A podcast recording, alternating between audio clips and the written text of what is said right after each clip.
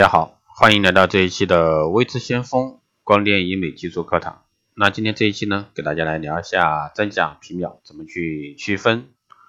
那目前市面上啊，这个皮秒呢也活有一两年，但是呢，这个真假啊，这个很多人都分不清。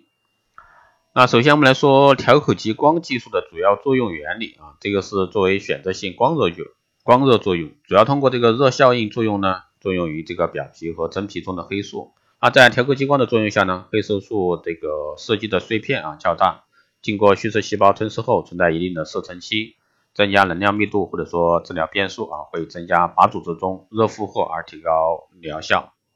但同时呢，也会提高这个并发症，比如说色素减退和小面积的改变这个发生几率，特别是在这个肤色较深的啊这个三型四型的皮肤患者。那皮秒的优势呢？对比调口激光，皮秒激光的脉宽呢更短，峰值呢功率更高，对皮肤的生物学效应以及光机械效应为主。那这种光机械波产生的一个机械冲击力啊，完全可以使直径范围很宽的这个色素颗粒解体。即使说总脉冲能量远小于这个纳秒激光的能量，也可以使整个照射区的绝大部分色素颗粒啊完全解体。那皮秒激光照射后产生的这个更加细小的色素颗粒是更易被巨噬细胞吞噬，因此呢色素的一个清除率高。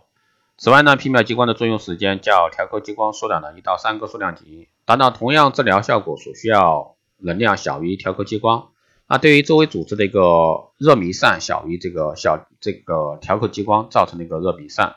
因此呢对周围正常的一个组织损伤更小。那患者治疗中的疼痛感呢更轻。相应的不良反应也明显减轻，术后停过期呢更短。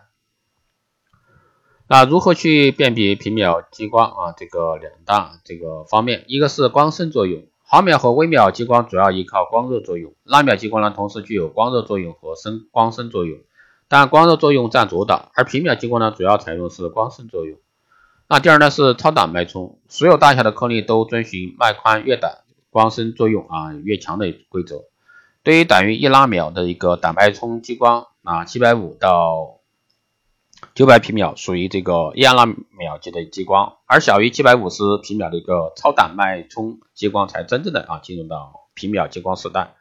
所以说这是这两个重要的一个区别。如果说大家正在考虑采购这样的仪器，那一定要是去清楚啊这方面的一个区别，因为目前呢市面上这个冲刺啊很多这个。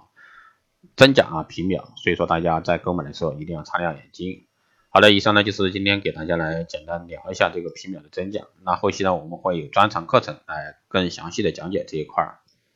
如果说你对我们的课程感兴趣的，都可以在后台私信未知先锋老师报名参加。那目前呢未知先锋电台这个在搞一个周年庆活动啊，从即日起至二零一七年十月三十一日，凡是收听节目、分享朋友圈、点赞的朋友呢。即可参与这个活动，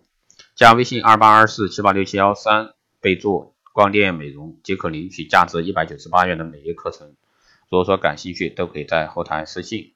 当然，如果说你也想报名光电医美课程、美容院经营管理、深定制服务以及光电中心加盟的，都可以在后台私信维持相关老师报名参加。好的，以上就是今天这一期节目，下期再见。